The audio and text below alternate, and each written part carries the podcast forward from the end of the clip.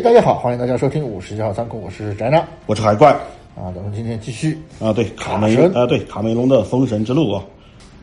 其实看标题就知道，就是最初呢，其实我想把这个标题后面的排序啊写成上中下的啊，嗯，但是最后呢，我想了一下，算了，稳一点儿 稳一点。啊，就写成了一二三啊。果不其然，当我把这个整个大纲全部拉完之后，我才发现确实要录四期啊。啊，对，今天呢，我们主要是讲卡梅隆人生当中的这他的影视之路的第二阶段啊。嗯，呃，从这个《异形二》开始，一直讲到《终结者二》结束啊。而再下一期呢，我们就从这个《真实的谎言》开始，讲到《泰坦尼克号》结束，最后一期就是两部《阿凡达》对，放在一起聊、啊。阿凡达对我们大致的一个规划就是这样子当然也不排除到时候我们聊起来嗨了，哎呀啊。对，聊嗨了再说，那个再做嗨到不行，到时候那个再说吧。这个啊，对，在那个时候再说。呃，因为毕竟这个下周一啊，我就打算去看这个《阿凡达》了，阿凡达二》啊。呃，希望到时候大家那期节目来捧个场啊，毕竟我也是拼着命在 在跟大家找素材的。啊，给大家说一下，如果到时候他阳了，咱们就往后拖一拖，毕竟不可能他阳了，我还我还 我们俩还在这录，这个就不合适啊，了对。呃，倒是如果没阳的话，就准时给大家奉上啊。啊。呃，那么我们就书接上回啊。上一期我们说到这个《终结者一》成功之后啊，哎、这个卡梅隆终于摆脱了这个烂片的阴影和新人导演这个标签啊。那火了嘛？啊，对，一下就变成了好莱坞最当红的导演之一啊。呃，可这个《终结者一》完结之后呢，呃他并没有忙着拍续集，而是投身到了另外一部影片的拍摄当中，就是我们说的《异形二》啊。嗯，这事情上期我们有聊过，也就是卡梅隆在等这个施瓦辛格档期的那九个月里，偷偷 偷偷接了这个私活 这是在《终结者一》的时候嘛，施瓦辛格不是不愿意拍嘛？啊。对，其实他内心，我猜啊，他内心其实不想拍啊。呃，两个裸男啊，你拍的这是啥？结果呢，卡梅隆就表示啊，我就等你，啊，对，出你不生有谁的票啊啊？你不来，我们这电影就停拍，就就停着，一直等到你来为止。呃啊，不过这个时候呢，还是要生活嘛，不寒碜，啊，他就对，恰饭嘛啊。偷偷的。啊，对啊，这他就接了个私活啊，也就是这个《异形二》。但说实话，接这样一个项目是需要勇气的，因为《异形一》实在是太成功了，就给一部如此成功的电影拍续集，是一件非常不吃吃力不讨好的事儿啊，真的啊。就如果你拍的不如前作呢，啊，就不用拍拍砸了啊，只要你拍的还没有前作好，那影迷一定会说啊，你毁经典。啊，但如果你拍好了呢，啊，哪怕你拍的超过前作了啊。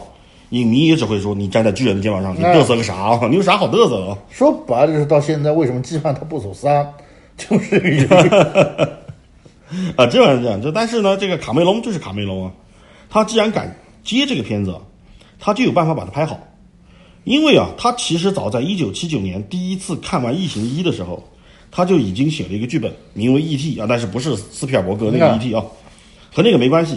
这个 E.T. 呢，就是英文外星人的一个缩写。我们要说一下，这个异形的英文 alien 虽然也有时候我们用来就是代指外星人嘛，嗯，但实际上真正的外星人就是美国那边啊，就是美式英文里面，他那个外星人就是一个特别复杂的一个组合词，我不想念啊，嗯，那缩写就是 E.T. 啊，那没错，这个没错，啊，对。后来啊，卡梅隆又把这个剧本名字改为了母亲啊，其实这个时候。这个剧本就已经有《异形二》的核心要素在里面了啊！嗯，啊，因为看过《异形二》都知道，它讲的就是一个关于母性的故事嘛。啊，所以在这个一九八二年啊，二十世纪福克斯找上他的时候，他其实已经是有所准备了。啊，这就是机会都是留给有准备的人嘛。嗯，他只花了四天时间啊，就干出了四十二页剧本，然后就交上去了。交上去，这个福克斯一看，哟，小伙子果然骨骼惊奇啊，那么快就把剧本干出来了啊！啊，那就是你了哈！一看这个剧本也很满意啊，就是你了。但有意思的地方在哪儿呢？就是其实雷德利·斯科特他也写好了一个异形续集的剧本，然后每天呢也眼巴巴等着这个福克斯啊过来找他拍《异形二》啊嗯，啊！结果呢，这个左等等不来，右等等不来，他就把这个剧本交上去了。结果交上去呢，制片方一看，你这个剧本写的太晦涩了啊，不够精彩，所以呢就没有采纳，这才找上了当新人的导演卡梅隆啊。绝对不是因为卡梅隆便宜啊，绝对不是啊。嗯，但不信了。但值得一说的是，老雷这个剧本其实就是后来普罗米修斯的剧本的雏形。也就是说，其实普罗米修斯本来是应该是异形二的啊，嗯，一本来应该是的，但是后来呢，因为各种各样的原因，就交到了卡梅隆手里。但卡梅隆确实也不是吃素的，他为了超过前作，或者是为了避开和前作太雷同，他想到的方法就是彻底推翻了前作的基调，至少大部分推翻了啊。对，因为《异形一》看过的人都知道，它就是一部科幻惊悚片，绰号都是太空版大白鲨嘛。嗯，他走的就是惊悚悬疑那个套路啊，讲这个一整艘飞船的人被一个隐藏在黑暗中的异形追杀的故事嘛。但是卡梅隆他在接拍《异形二》的时候，他就把这个套路大部分给推翻掉了啊。这估计是食人鱼二的经历让他不想再拍惊悚片了嗯，那是他一生的阴影。啊。对，但玩笑归玩笑，他也很清楚啊，这个第一部作品其实已经把这种悬疑惊悚风格表现手法用尽了。用到头了啊，，对，已经到头了，所以它才会是经典嘛。就是你一定要把一个方向发挥到极致，后人难以超越啊，甚至是超越了这个时代，它才会变成一个经典啊。而如果他自己再拍第二部，还是按照悬疑惊悚这个套路来走的话，那首先啊，他只能整一些没用的花活啊，那些东西在他看来，那些做法很低级，就卡梅隆不屑一用。而第二呢，就是这种方法呢，就除了让观众审美疲劳之外，没有任何意义。所以他直接把这个套路反了过来啊。这次啊是讲人类端着冲锋枪啊追着异形打，是这么一个故事啊。大大体上，其实看过都知道，我们就不再赘述这个原本的剧情了。但实话实说呢，这并不是所有的导演都有这种魄力的。啊，就比如大家都熟知的漫威啊，这漫威里面有个很典型的案例，就是美队二。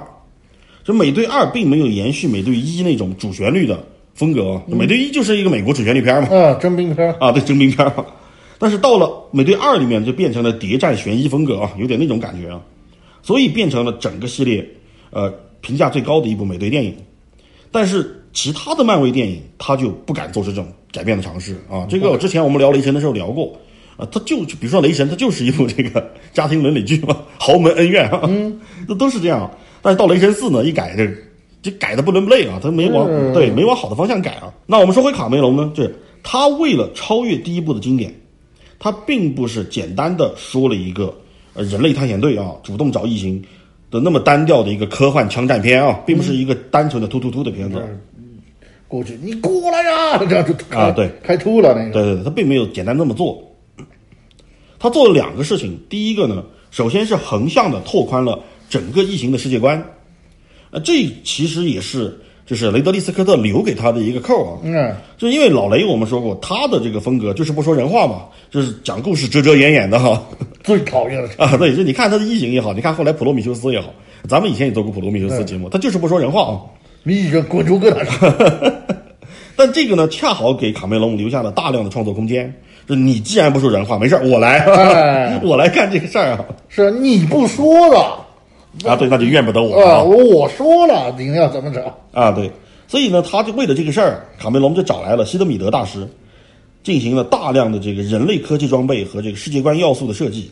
我们这儿插一句啊，就是希德米德呢是一个非常厉害的好莱坞的呃设计师啊，就是一个原画师啊。呃，《银翼杀手》就是他做的，那套视觉设计就是他做的。而除此之外呢，他还设计了异形女王这种全新的异形个体啊，以及其他的一些新的异形个体啊。就他不但把人类的世界观要素给拓宽了，同时还把异形这个种群的设定也全部展开来讲了。就在卡梅隆之前，根本没有什么所谓的异形女王这一说。并且最重要的呢是第二件事情，卡梅隆并不是无脑的突突突啊，这个事儿是漫威干的事儿，卡梅隆不会干这种蠢事儿，所以卡梅隆一直不太见漫威嘛。这卡梅隆在人物塑造上，把西格尼韦弗饰演的那个女主角就是雷普利啊的母亲的形象塑造的非常好，而且这里我们要说一下，就是院线版和导剪版不一样啊。我们简单的说一下，就是院线版到底删了哪个部分？其实那个部分非常关键啊，呃，真的只能说这个二十世纪福克斯被呃迪士尼收购是活该。这首先啊，在这个卡梅隆导剪版里多了一段最重要的一段戏，就是女主角雷普利，她不是在打完异形之后，就在第一部影片里啊，她就进入冬眠舱了嘛。嗯，进入冬眠舱里，她在宇宙里面飘了几十年，好几十年才获救啊。它并不是马上就获救了，而在这期间呢，他在冷冻舱里那是不老也不会死啊，就至少衰老被延缓了啊，没那么快死。但是实际上这个角色他在地球上有个女儿，他女儿先老死了。哦，啊，所以这就能说明，就是他为什么会在后面的影片里面对那个小女孩啊，影片这第二部里面小女孩就是付出那么多不不遗余力的去拯救她，其实就是想要呃解除解开自己身上这个心结嘛，就是他没有办法陪伴他的女儿啊，但是现在面对一个就像他曾经女儿那么大的小女孩的时候，他要去拯救她啊，就你少了这个动机的话，你就会觉得他剧情多多少少有点拧巴啊，嗯，就多少有点拧巴，这实际上是这个原因啊。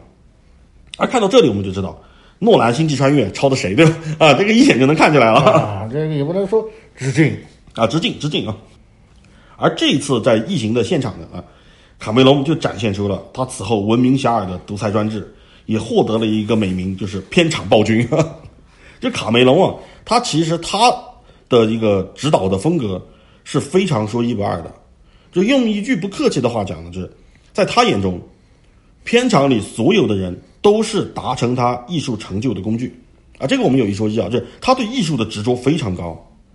就他很清楚，我就是要这个东西，你管我是对还是错啊？我就是全权啊，你听我的就行了啊，你甭跟我废话，谁敢要有个废话，滚蛋，滚蛋！啊，这样的话就是这部片子拍好了是他，拍不好也是他背锅。啊，对，就轮不到你啊。但是搞艺术的人嘛，总有自己的想法啊，嗯对吧？不然也不会去搞艺术，所以就导致这个当时在片场，呃，整个片场氛围很很差啊，很差。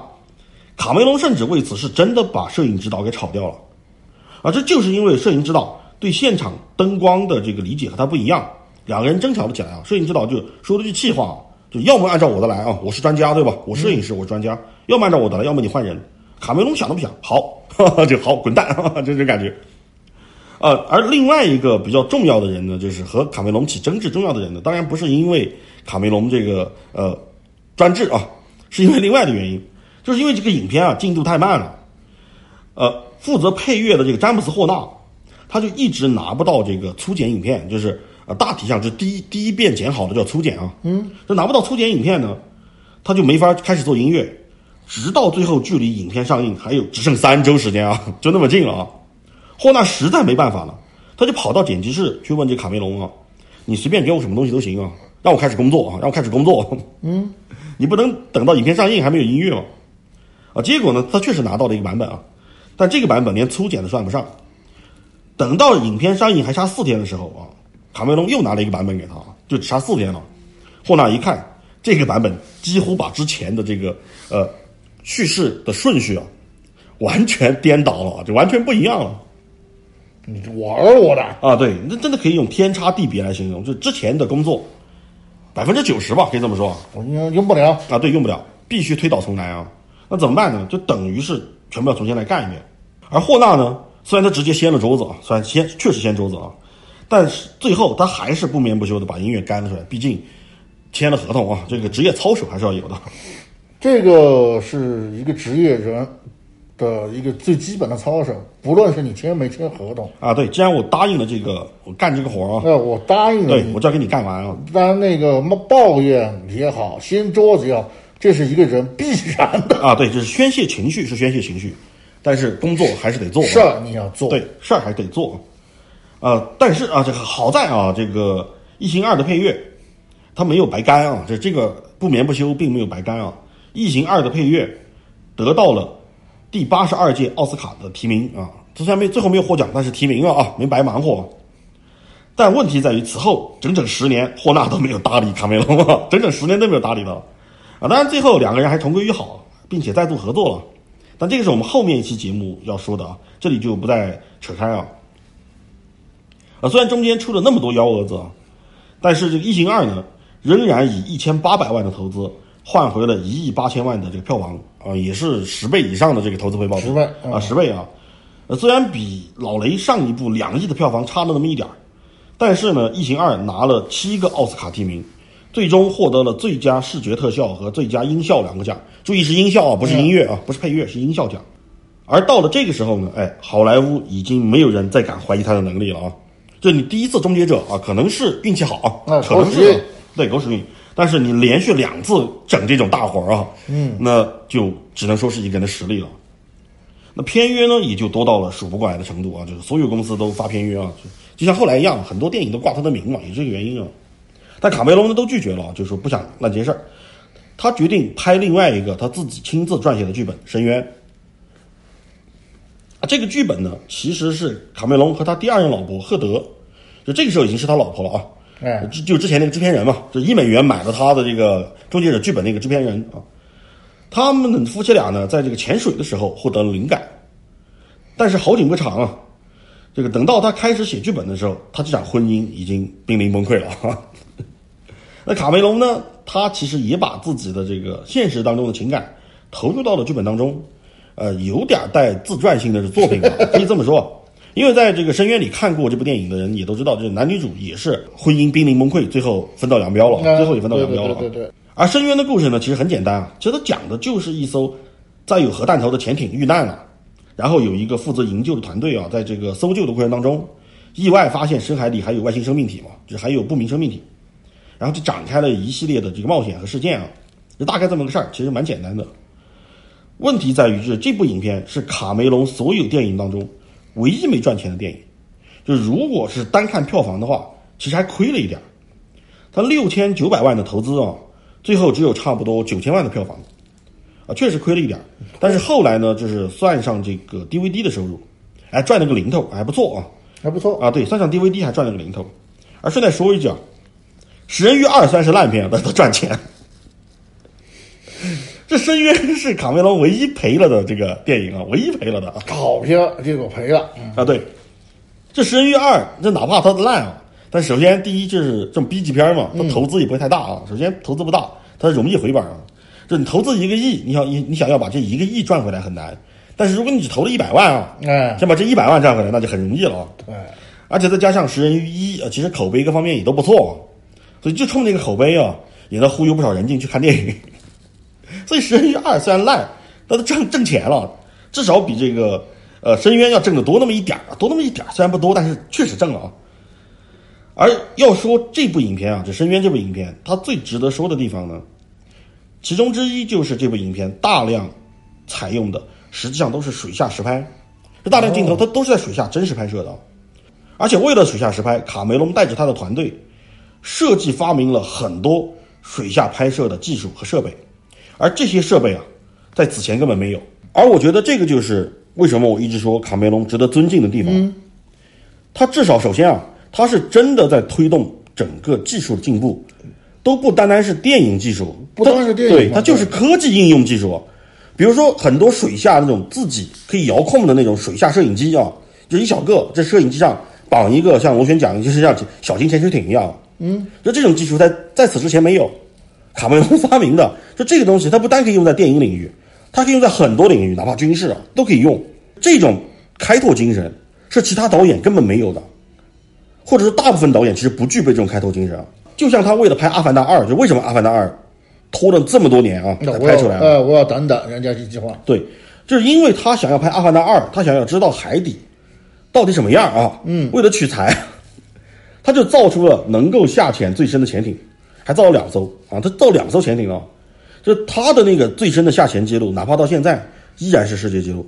就为了拍电影，他造出了潜航最深的潜艇，并且呢，他厉害的地方在于，是他完成取材之后啊，就潜下去了啊，潜下去取完材之后，卡梅隆把这两艘潜艇捐给了伍兹霍尔海洋研究所，就他捐给了科研机构，说我用完了，那我用完了以后我就给你，让你们去从事海洋研究和保护海洋的工作。就这样的一个人，他真的是非常值得尊敬的。首先我说，这这个人，我觉得他值得尊敬啊。至少有一点，他造完潜艇以后，他是亲自坐着那个潜艇潜下去的啊。嗯，他敢啊。然后做完以后啊，他自己验验证过了，没事儿啊，我做过了，你们放心啊，放心用啊，我自己用过了，我亲身去帮你们试验了啊，没事儿的。而这个马斯克啊，就是伊隆马斯克，整天嚷嚷着火星移民啊，然后啊，他就舔着脸说。第一批死在火星上的人值得尊敬，这两个人，这两个人之间这种高下立判，真的，这谁到底值得尊敬，谁是王八蛋啊？这样一对比就能对比出来了。而除此之外啊，除了这个开创的整个技术之外啊，卡梅隆在这部影片里，他还开创了一个在后来啊，可以说是好莱坞标准的流程。他就是他把不同的特效分包给了多个特效公司，因为每个公司擅长的特效不一样嘛，嗯，所以我就把你擅长的那部分分包给你，最后呢再拼合起来，这样呢既能保证质量，也能提高效率。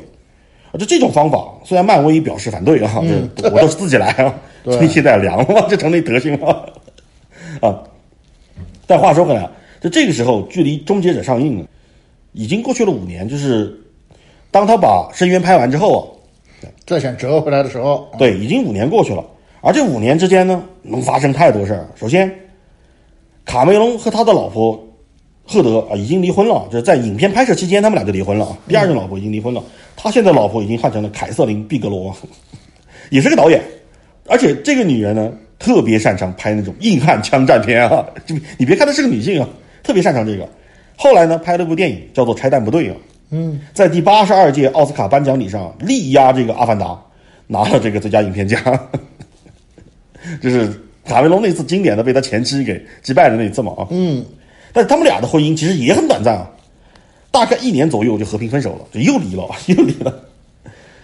所以在这个《终结者二》还没有还没有开拍之前，那卡梅隆又回到单身了。而另外一个变故呢，就是先前说要拍续集的这个海德尔公司，就是。海德尔公司手里握着一半的呃《终结者》的版权，另外一半是握在他前妻赫德手里嘛。这海德尔公司呢，因为他的资金链出了问题，他就想把这个《终结者》的版权卖掉，啊，就卖掉版权，因为他知道这个版权多少也值钱啊，也值钱啊，想卖掉来这个回血嘛。而这个时候呢，啊，已经变成了一线巨星的施瓦辛格，这你想看那么多年过去，都已经八九年了啊，那个时候，他正准备演出这个《宇宙威龙》。正在和宇宙威龙的制片方谈判的时候啊，宇宙威龙也就是全面回忆，后来克林法瑞尔翻拍了这部影片啊，翻拍过一次。他听说这个海德尔要卖版权这个事儿，他听说了，他就开始忽悠这个宇宙威龙的制片人啊，这个人的名字特别逗啊，叫马里奥凯撒，都是名人，都是名人。他就拍着胸脯呢，跟凯撒说啊，说如果你买下了海德尔手中的版权啊，我发誓我来演 T 八百，你干不干？凯撒一听有这种好事儿，想都没想就答应了啊！嗯，一口就答应下来了。然后这个人呢，也是一个执行力特别强的人，他立刻就开始找这凯德尔影业，就说我要买这终结者版权啊！听说你在卖啊，那卖不卖？对方开价一千万啊，他想都没想就答应了啊，又答应了。实诚人啊！啊，对，美刀啊，一千万还是啊？然后呢，凯撒又找到了这个卡梅隆前妻啊，就拿着合同告诉这个赫德，就说啊。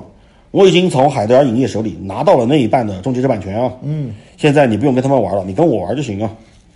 我要拍《终结者二》，施瓦辛格呢，他也同意出演啊，你来不来啊？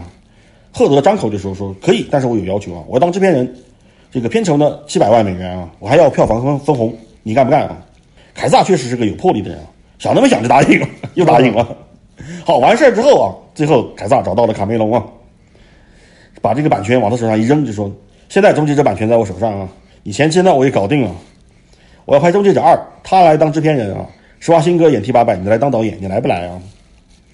卡梅隆就说：“就说大哥，不是我不想拍，是我现在手头好几部电影要准备，我是真的忙不过来啊。”凯撒想都没想，立马就说：“六百万片酬加票房分红。”卡梅隆想都没想就答应了，答应了。但是呢，凯撒有个要求啊，那时候是一九八九年啊。嗯，他要求呢，呃，在一九九一年七月就上映，就那时候已经是一九八九年年底了啊，留给卡梅隆的时间只有二十个月。卡梅隆没办法，立刻开整。那拍电影首先搞的是什么？剧本啊，首先要有要有剧本。这次呢，他直接把另外一个终结者的编剧啊，是威廉威舍直接接回家了。呃，两个人呢就二十四小时连轴转的写剧本，因为卡梅隆家里只有一台电脑，就他们俩一个睡觉，另外一个人码字啊，这。连轴转啊，电脑就想说，我得罪了谁啊？这 电脑不关机，两个人就这样，两个星期时间啊，就把这个剧本给干出来了。那这这个过程当中，其实也没有那么顺利啊，因为创作毕竟要经历一些碰撞嘛啊。首先啊，问题在于这一次卡梅隆他不是要去超越别人了啊，他是要超越他自己，对他要超越他自己。卡梅隆呢啊，还是展现出了他大师应有的魄力啊，他决定啊。让 T 八百成为己方增援啊！就不是敌方增援啊，上演一出机器人大战啊。那问题又来了，那天网派来的机器人该怎么设计？那卡梅隆最初的想法其实是想让施瓦辛格一人分饰两个 T 八百啊，自己打自己啊。嗯，但菲舍尔觉得啊，这么做忒没意思了，这这属于投机取巧。嗯，而且呢，这个 T 八百失败过一次啊，天网应该会派一个更高、更大、更强壮的超级系机器人啊。哎啊，才对啊对才对，不应该派一个失败过一次的同款啊。那你上次的失败，这次一样失败嘛？卡梅隆觉得，哎，这么做也行啊，对你说的啊对，对，说的对。但是呢，既然是超级系机器人，那就去他娘的牛顿吧 之类的。啊，他就想起了自己在第一部，呃，这个终极战当中，上次我们说过嘛，嗯，就因为当时预算不够，废弃掉的一个弃案，就是液态金属机器人 T 一千的设计啊。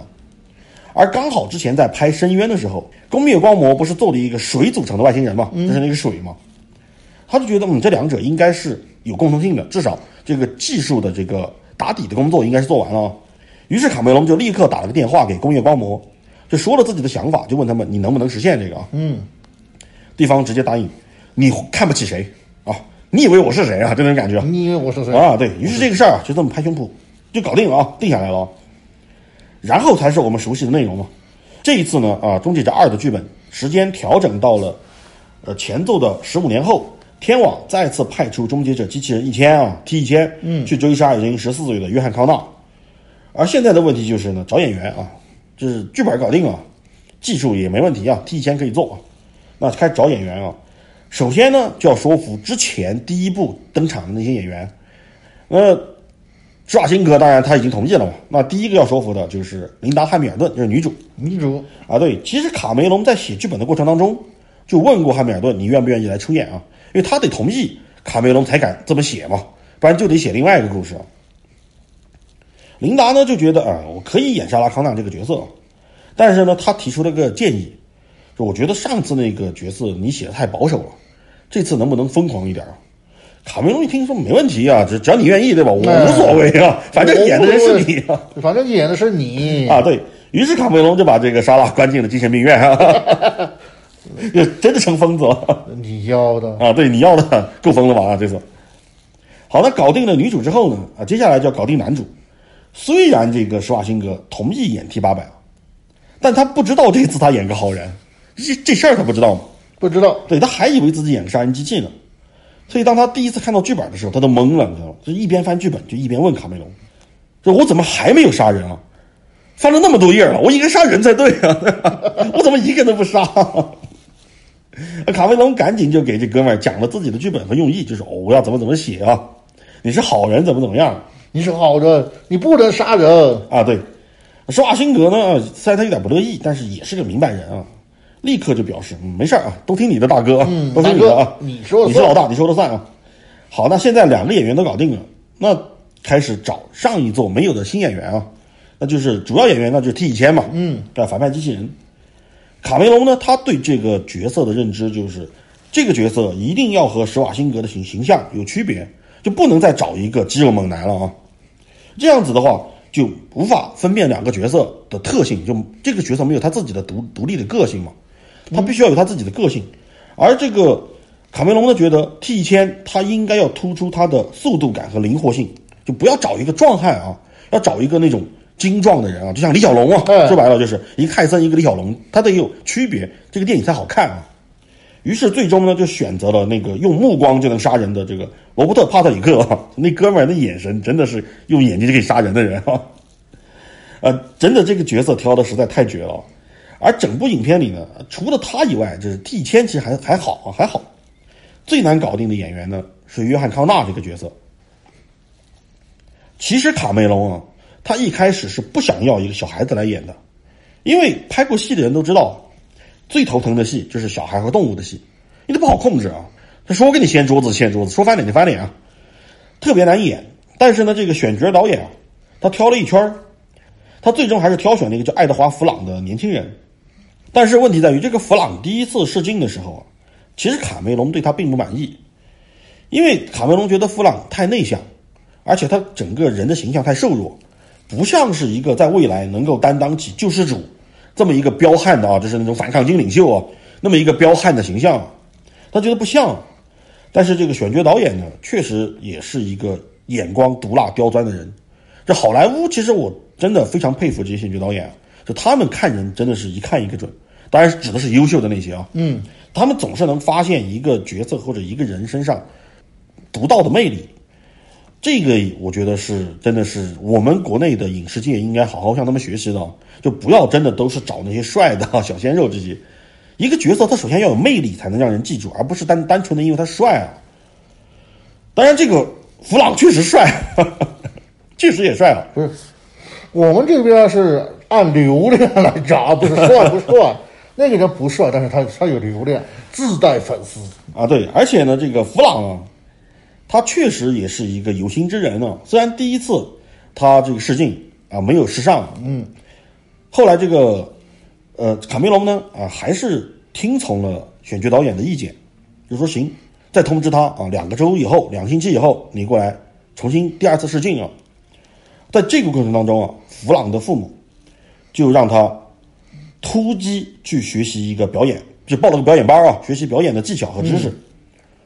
啊，于是第二次试镜的时候啊，这卡梅隆就很满意了，就点头同意，说让他来演约翰康纳。这个决定确实也是正确的。这事后我们事后诸葛亮来看，那的确这个小演员演的很不错啊。那主要演员凑齐了之后呢，剩下的人手就简单多了嘛。呃，群演那找谁都行啊。而这个幕后班底呢，终结者一那套班底给我全部拉过来，啊，都是熟人，来活了对，用着也熟啊，都是熟人啊。而这次啊，这个凯撒，呃，这制片人嘛，他是总制片啊，而这个赫德呢，属于执行制片啊。凯撒呢，大手一挥啊，给卡梅隆六千万美元啊，够不够？上次十倍总够了吗？卡梅隆表示不够，不够 啊，底气足了啊，这次开始要钱了，不再搞什么制模了啊，拍着拍着那钱就没了。于是呢，这个加钱啊，我不做直播，我再也不干这事儿啊，加钱啊。然后就把这个预算追加到了八千四百万啊，八千四百万呢，花着花着又没了啊，再加钱啊，凯撒也是实诚人啊，加啊，你说加就加啊，听你的。最终呢，花了一个亿啊，才把这个电影拍完。一九九零年前后，一个亿美元拍电影，那绝对算得上当时的惊天大制作了。嗯，这换到现在也算大制作了，也算大制作了。虽然不惊天，但是绝对大制作了。要知道，一九九零年的时候，同样是科幻片的《回到未来三》，它的预算只有四千万美元，那也是斯皮尔伯格，也是大导演啊。那也是那可是斯皮尔伯格啊，对，他也只有四千万。这卡梅隆上来就有一个亿啊，当然这还不算啥，后来人家拍个爱情片都要烧两个亿啊。嗯，啊，但这次呢，卡梅隆啊，再次把这个片场大魔王的本性啊，这片场暴君的本性暴露无遗。这人家拍枪战片啊，哎，用的是空爆弹，对吧？嗯，有个火光啊，听个响，对吧？有颜色啊，有那个火冒出来，听个响就够了。在道具和演员身上呢，再埋几个预埋一些爆破点啊，就模拟这个中枪的效果，对吧？大家都这么干啊。卡梅隆倒好，给我上实弹，用真枪实弹啊打。就影片里面一场戏啊，嗯，就是终结者为了救这个莎拉康纳啊，就冲出警察局那场戏嘛。他被警察围攻啊，就有一段戏是他在走廊里面对很多个警察，朝他开枪嘛。然后他无惧那些子弹啊，就走着就过去了。那场戏是真的出动了洛杉矶特警，就不是演员啊，是真警察帮他们演这场戏，用的也是真枪实弹啊。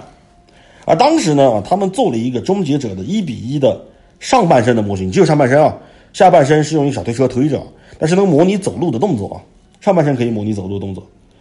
而这个模型呢，因为当时技术受限，就不是无线遥控的，是有线遥控的，就是。工作人员在后面拿着一个连着一个线啊，再连着一个手推车，推着那个操纵操纵台啊往前走，就跟在后面走，压低身子走嘛。但问题在这儿，这场戏啊，它是真枪实弹打在这个道具身上。这个工作人员，这特效人员呢啊，就控制这个模型的这个人员就特别心虚啊。卡梅隆呢就在开拍前就安慰了工作人员几句啊，就放心啊。我们洛杉矶警察的枪法很准的，不会误伤到你们的，放一百个心，没事儿，没事儿啊。汝妻子无如无眼之，但是啊，他不不单单是对别人狠，你看这好像是对吧？强人所难啊。但卡梅隆他不单是对别人狠，因为他是发自内心的要拍出好电影，就是他我就是要这个效果，我为了这个效果可以不惜一切啊，甚至我自己冒险我都可以，我都愿意啊。就比如著名的那场河道追车的枪战戏啊，嗯，这替先开着擎天柱，这那那个车擎天柱同款啊，嗯，我们说的是这个呃 TV 动画啊，G 一动画里面擎就平头擎天柱，同款车啊。追杀约翰康纳那场戏，那场戏呢？一开始拍的时候，无论怎么拍都拍不出这个呃卡梅隆想要的那种惊悚的效果，就拍不出啊，就怎么看那个画面都不对啊，就感觉差着点味儿对，差点味儿。你能不能把那个危险感拍出来？靠近一点，靠近一点。摄影师说：“老大，我真不敢啊，滚，让开，我来啊！这个世界上没有人比我懂卡车，我告诉你卡车怎么拍啊！”他就亲自，真的是亲自上阵啊。就坐在那个摄影车上，因为那场戏是相当于你要拍正面的卡车前脸，你摄影车就得在卡车前面嘛。嗯，卡车当时是以这个五十英里啊，折算下来大概是八十公里的时速在飞奔啊。而他的那个摄影车呢，最近的时候距离卡车的车头不到两米的距离，甚至事后啊，在这做 这个事后爆料啊，就是一些这个花絮拍花絮的时候。卡车司机说过一个事儿，就说当时他在开车的时候，因为卡车高嘛，嗯，他有视野盲区，有一段他根本看不见摄影车在哪，他只知道那辆车在自己前面，但是他不知道车在哪，就这么危险啊！卡梅隆就这样把那段镜头给拍下来了，就自己亲自上阵。那卡梅隆都这么拼了，那其他人也就不好再说什么，对吧？导演都亲自上阵了，你还能说啥啊？这里的话，我觉得是。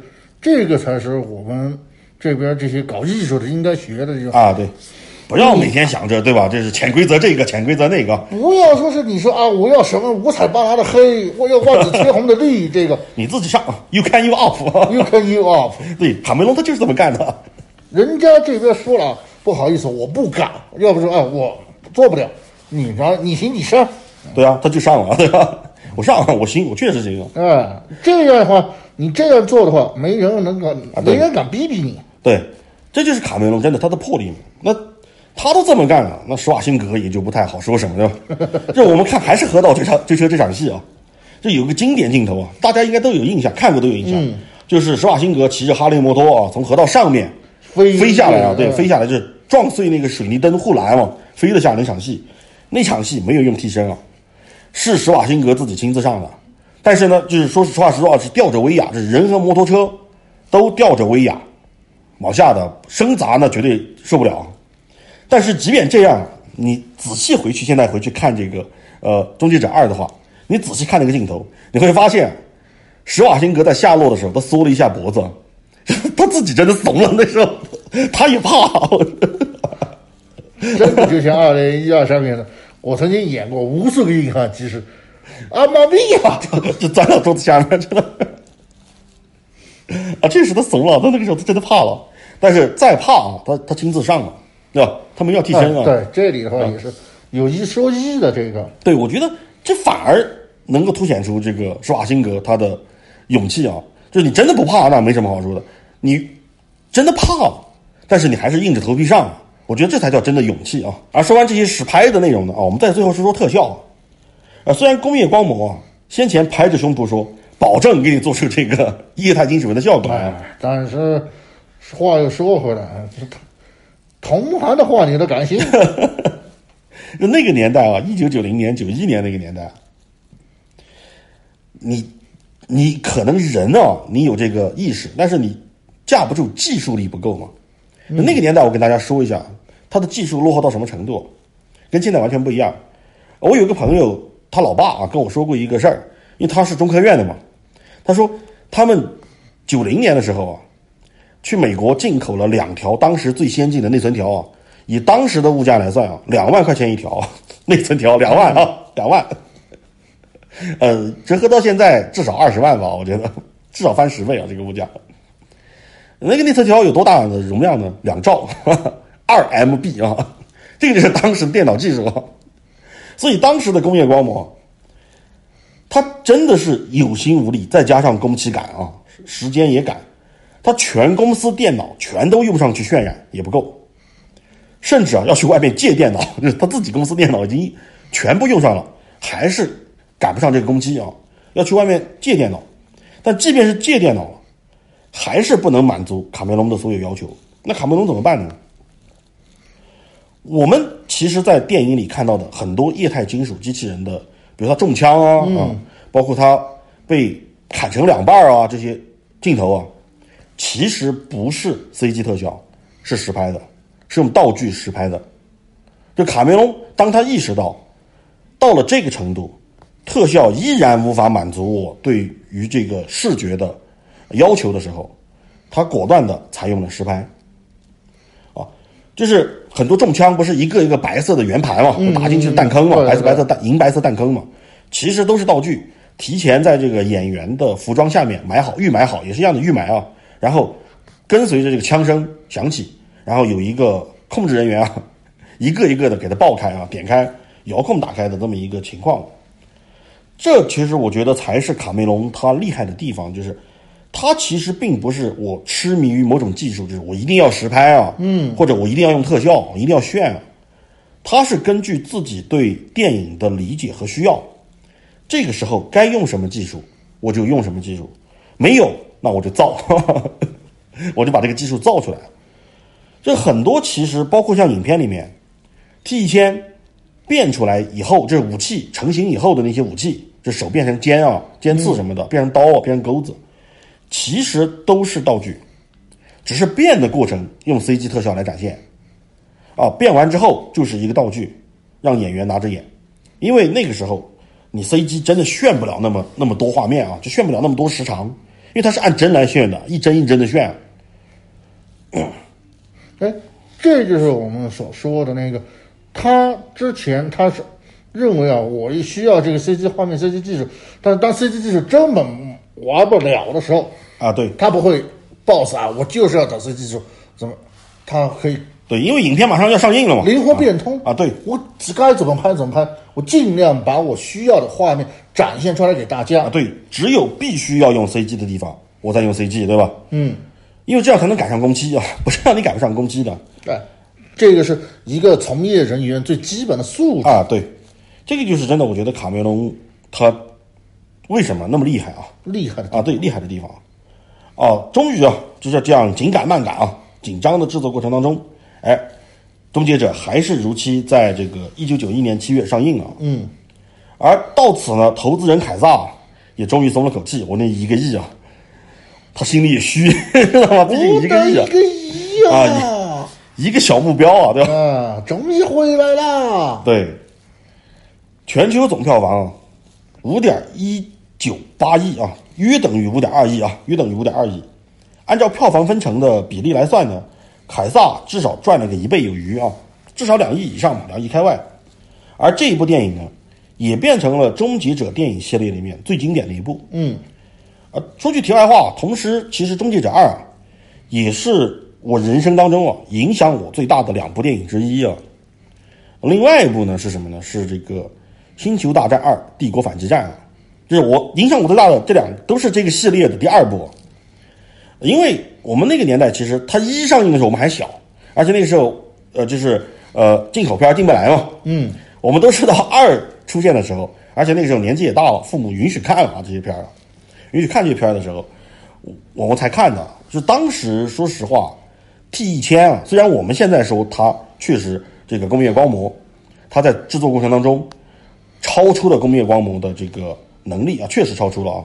的确，但是工业光魔也超越了曾经的自己，可以这么说。因为至少在那个年代，当我们看到那些特效的时候，尤其我记得最清楚的两场戏啊，一场就是这个第一天他液化穿过铁栅栏那场戏嘛，嗯，还有另外一场就是他 T 一天变成地板砖啊，哎黑白格地板砖，然后飘起来，对，然后塑形啊，逐渐塑形塑起来那两场戏，塑成给它飘。对，就当年看到这两场戏的时候，确实是给了年幼的我们极大的震撼，就是惊为天人。对，就想到原来这个世界上还有一部电影，这电影原来还可以这么拍啊！就在在此之前，我们是绝对想不到的，就完全没有想过电影能这么拍。就我们那个年代，我们小时候看的是什么电影？大量国产电影是什么？什么小兵张嘎，哎 对吧？陈佩斯的这个父子开店啊，都是经典啊，都是经典，但是它都是归类在故事片里面啊。嗯，这科幻片、商业片，那个时候真的太少太少了。第一次看到这种大场面，包括像《帝国反击战》啊，第一次看到那种就是登陆机器人啊、登陆舰那种和飞机大战啊那场戏啊，哇，你真的是觉得怎么能拍出这样的一个影片？像那些太空大战啊，真的是怎么能拍出来？我觉得正是这样的一种激励，它既激励了曾经的卡梅隆啊，卡梅隆也是因为看了这个《二零零一太空漫游》啊，也是因为看了这个《星球大战一》啊，才不断激励着他想要去从事电影行业的。但问题在于，就是我们国内现在的这个影视工业啊，你很难找出一部能够激励别人去用心拍电影的好电影，真的太难了。有的确实有啊，但是太少了。而像卡梅隆这样的导演，就是愿意为了呃影视事业，就是我这个电影事业，我去呃推动整个行业技术的进步和这个整个行业的观念的进步啊，包括他观念的进步，我怎么去推动它？我怎么去不断的尝试新的突破，而不仅仅只是为了挣钱啊？就这样的导演屈指可数，真的可以说更少对更少，全世界都屈指可数，不但国内啊，全世界都是。呃，而今天呢，其实我们大概就讲到这儿啊，就是终极者二说完了。嗯，呃，再后来呢，啊、这个二结束之后，他并没有忙着拍这个著名的《泰坦尼克》啊，嗯，而是拍了一部小成本但是高回报的电影《真实的谎言》啊。呃，关于《真实的谎言》和这个泰坦尼克号的故事呢，我们就在下期节目当中啊，再给大家做讲述啊。啊，但愿不会拖更啊。啊，但愿不会啊，一个星期一我就要去看这个电影了 用命去换了这个，啊，对，搏一搏啊。搏一搏，嗯。好了，今天节目就到这儿啊，那感谢大家收听，我是小三口，我是宅长，我是海怪。咱们下期再见。